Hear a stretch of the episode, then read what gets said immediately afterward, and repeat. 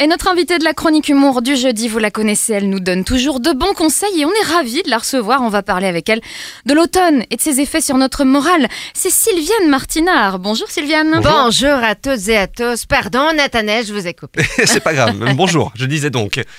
Je me présente, Sylviane Martinard, coach de vie. Je suis super heureuse d'être là. J'en reviens pas d'être avec vous autres. C'est une très bonne nouvelle. Parce que voyez-vous, j'avais pas tellement le moral ce dernier temps. Oh. Oh, bah comment ça? D'habitude, c'est vous qui donnez des conseils pour garder le moral malgré le manque de soleil. Vous avez raison, Sandrine. Je donne de super conseils. Ça, c'est certain. Sinon, vous m'écouteriez pas avec cet accent-là, je vous le garantis. mais c'est pas le souci de l'automne. Non, non. On a eu de belles températures, mais on va pas me plaindre quand tu penses qu'à Québec, on va parfois vers les moins 40, qui nous gèlent la nez, jusqu'à ce qu'on dirait une stalactite autour de, de petites cavernes. Les cavernes, c'est les trous de nez. T'avais bien compris? Hein?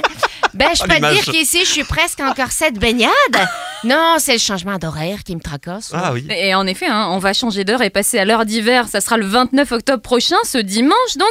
Et il faudra remplir, euh, penser pardon, à régler nos montres. Et on gagnera une heure de sommeil, c'est quand même, euh, c'est de l'avantage quand même. Non, Nathanaël, c'est pas un avantage du tout, là. On va voir la nuit tomber à 14h37.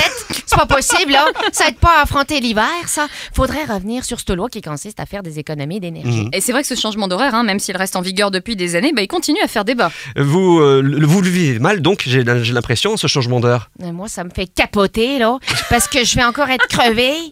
Vous, a- vous allez vous lever trop tôt? Non, j'ai mon téléphone portatif qui se met toute seule à la bonne heure, c'est pas ça. Non, je vais encore passer la moitié de la nuit à essayer de changer l'heure de mon four à micro-ondes. Puis ça va pas arrêter de clignoter, là, parce que je vais pas réussir à faire avancer les chiffres dessus. Mais on va toucher tous les beaux temps, puis tout ce que je vais réussir à faire, c'est programmer la décongélation d'un poulet de 800 grammes pour le lendemain matin à 6h12. C'est embêtant, mais en effet, c'est du vécu et pas que chez vous, je vous rassure. Il paraît même que malgré l'heure en plus, notre organisme ne vivrait pas bien ce changement d'heure. Oui, mais oui, c'est exactement ça, là. Moi, même après l'heure d'hiver, quand je reçois dans mon cabinet les, comment qu'on dit, là, les, les gens tout palos en salle d'attente qui viennent se plaindre chez moi pendant trois quarts d'heure. Vos patients, vous voulez dire? Voilà, moi, mes patients, bon, ben, ben c'est eux qui sont allongés, mais c'est moi qui ai envie de dormir comme un caribou en pleine digestion. Marc, il suffit que je reprenne un peu la parole, puis je m'auto-réveille. Euh, C'est-à-dire? Ben, mon propre accent me fait sursauter tellement c'est un accent insupportable.